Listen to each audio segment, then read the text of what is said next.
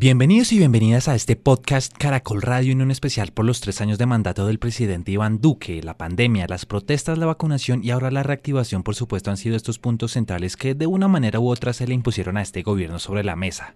Por esta razón, faltando ya un año para finalizar el periodo Duque en Caracol Radio, entrevistamos y hablamos con congresistas de diversos sectores, partidos y orillas, con un único fin, que intenten definirnos en una palabra cómo ha sido la gestión del jefe de Estado y que pues evidentemente nos expliquen por qué lo consideran así. Bienvenidos a esta edición especial del equipo de política del servicio informativo y los invitamos a que disfruten de todo el especial en nuestras redes sociales. Esto es Iván Duque en una palabra.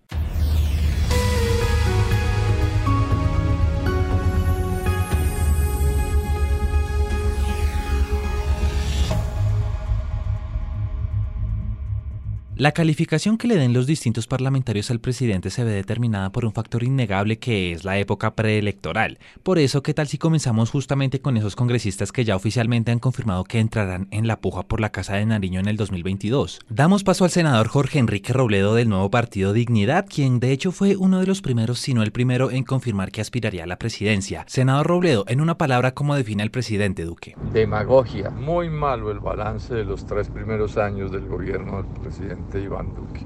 En febrero del año pasado ya el desempleo estaba en más del 12%, casi el 90% del de hoy. Luego no es cierto que todo el problema fue eh, la pandemia.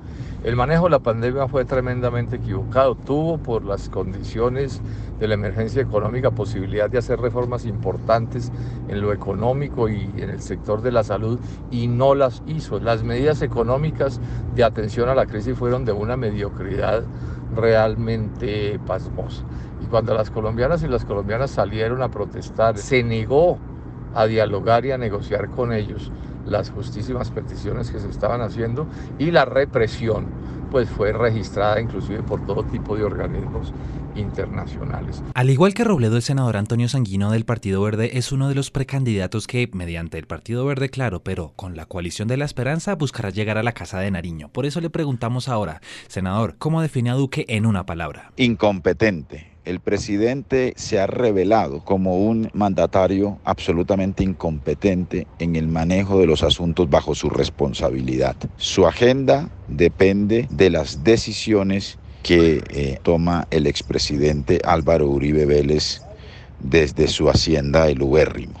Las cifras son absolutamente escandalosas y evidentes de esta incompetencia. 22 millones de colombianos se encuentran en la pobreza, 8 millones de colombianos en la pobreza extrema. La deserción en las universidades eh, alcanzó el 37% en el marco de la pandemia. Se quebraron 500 mil pequeños negocios según el DANE y 140 mil empresas según la CEPAL y la violencia campea por todo el territorio nacional. En contraste, por supuesto, hemos hablado con el congresista del Centro Democrático, Eduardo Rodríguez, quien confirmó ya su deseo también de ser presidente. ¿Cómo describe la labor de su copartidario Eduardo como jefe de Estado? Si yo tuviera que definir al presidente Iván Duque en una sola palabra, lo definiría como el ejecutor. Iván Duque no solamente le ha cumplido a los colombianos en todo su programa de gobierno, sino que ha hecho mucho más por Colombia que lo que hizo el anterior gobierno en ocho años.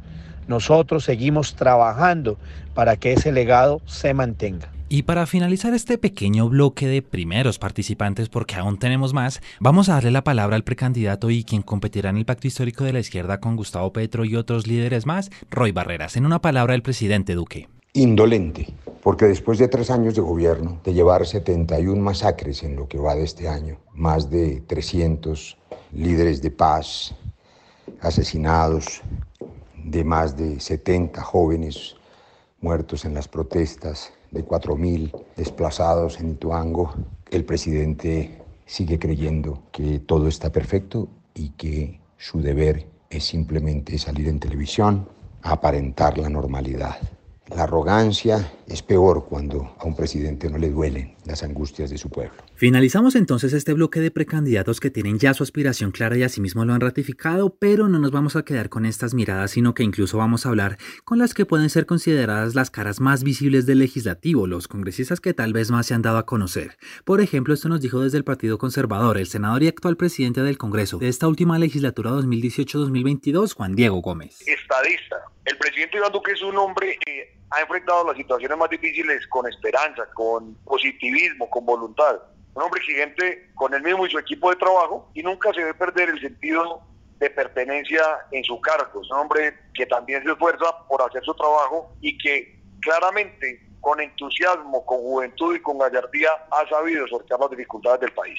A raíz del acuerdo de paz surgió el Partido Comunes ex-FARC, evidentemente compuesto por los excombatientes. Por eso hablamos con quien, entre otras y a raíz de sus recientes aportes a la verdad, se ha hecho más visible desde el legislativo, el senador Carlos Antonio Lozada. Incapaz, pienso que es la palabra que mejor define a Iván Duque a tres años de su gobierno porque no ha sido capaz de solucionar ninguno de los problemas que como jefe de Estado y de gobierno le correspondería. No fue capaz de implementar el acuerdo de paz, no fue capaz de garantizar la seguridad en el territorio nacional, no fue capaz de manejar adecuadamente la pandemia, el asesinato de líderes sociales y desguerrilleros. En efecto, el acuerdo de paz ha sido uno de los puntos por los cuales más se ha calificado y se ha tratado de emitir un concepto sobre el gobierno actual, sobre el presidente. Por eso hablamos también con el senador del Polo, Iván Cepeda, y su concepto sobre el mandatario. Considero que el presidente Duque ha sido desastroso y autoritario. No ha tenido una política de paz, lo que ha tenido es una política en la que ha vuelto la violencia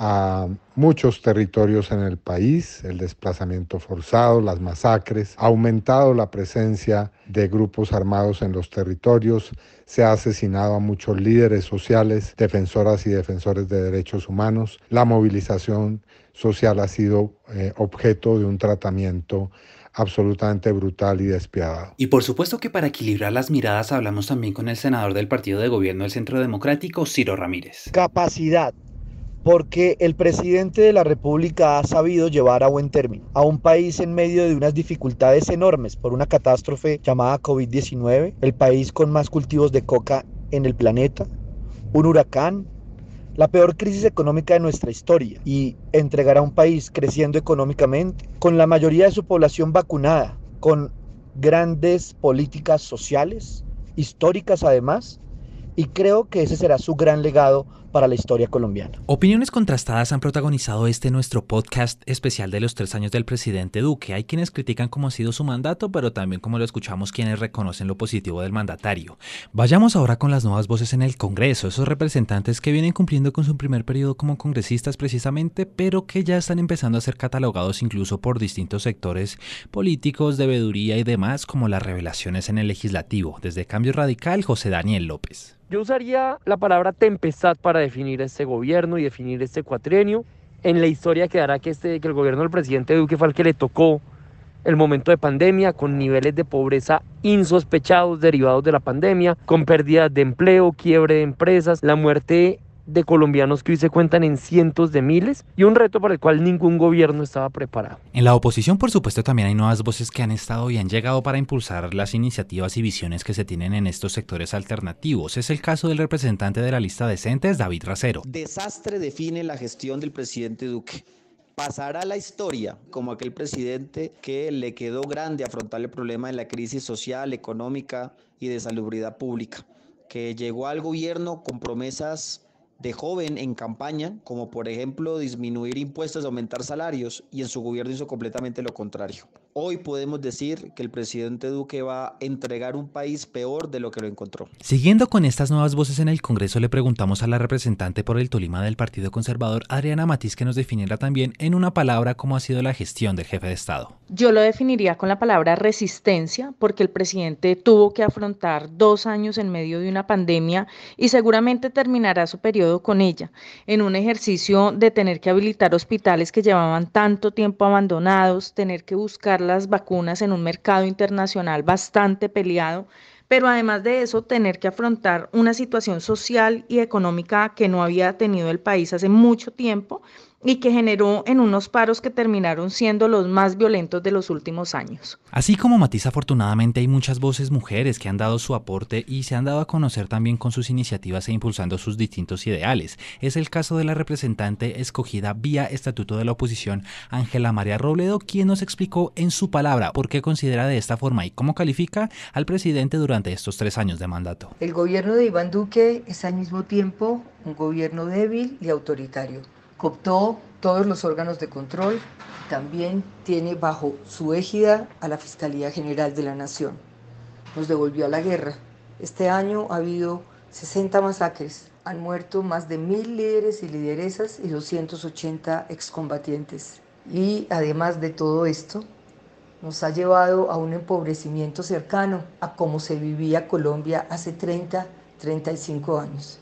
Ha sido un gobierno nefasto. Por los lados del Partido Liberal, las nuevas voces se han dado a destacar, entre otras, como es el caso del representante Juan Fernando Reyes Curi, por tratar esos temas que antes no se atrevía el Congreso, por ejemplo, como lo es la eutanasia. Representante Reyes Curi, en una palabra, según su concepto, ¿cómo se describe la labor que ha tenido el presidente Duque durante estos tres años? Ausente del presidente más joven que ha tenido este país, yo esperaba compromiso con las ideas liberales, progresistas, de defensa de las libertades de los colombianos en temas como el de la eutanasia, el cannabis de uso adulto, y a pesar de que entrevistamos a congresistas que comparten muchos puntos de vista y a otros que no vemos, por ejemplo, que fue muy difícil que coincidieran con la misma palabra para describir al presidente, pero el interrogante no queda ahí.